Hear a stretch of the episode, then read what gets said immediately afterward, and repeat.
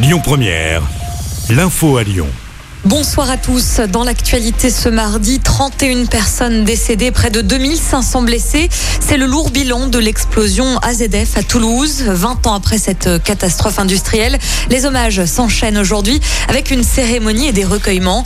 Le 21 septembre 2001 à 10h17 précisément, le stock de nitrate d'ammonium euh, contenu dans un hangar d'une usine chimique explose, causant d'importants dégâts à des kilomètres à la ronde. Dans le reste de l'actualité, le chauffeur et sa compagne présentés devant la justice aujourd'hui après cet accident dans le Beaujolais dimanche matin. Une saisonnière avait été fauchée par une voiture qui avait pris la fuite à Juliena. Les jours de la victime ne sont plus en danger. L'aéroport de Lyon Saint-Exupéry a été choisi comme aéroport pilote pour développer l'usage de l'hydrogène et notamment accueillir le futur avion à hydrogène. Ce test grandeur nature débutera en 2023.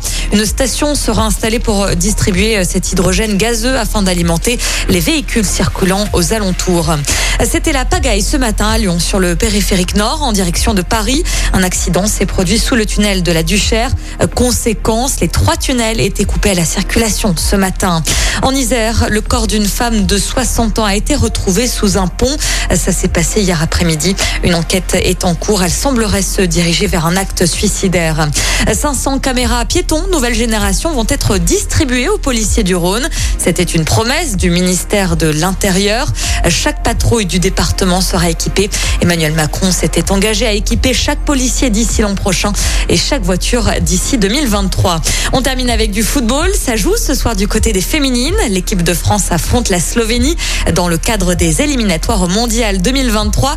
Le coup d'envoi est donné à 21h. L'OL de son côté jouera demain soir à 21h contre 3 au Groupama Stadium. Les joueurs lyonnais veulent vite retrouver la victoire après cette défaite dimanche soir à Paris. Écoutez votre radio Lyon Première en direct sur l'application Lyon Première, lyonpremière.fr et bien sûr à Lyon sur 90.2 FM et en DAB+. Lyon Première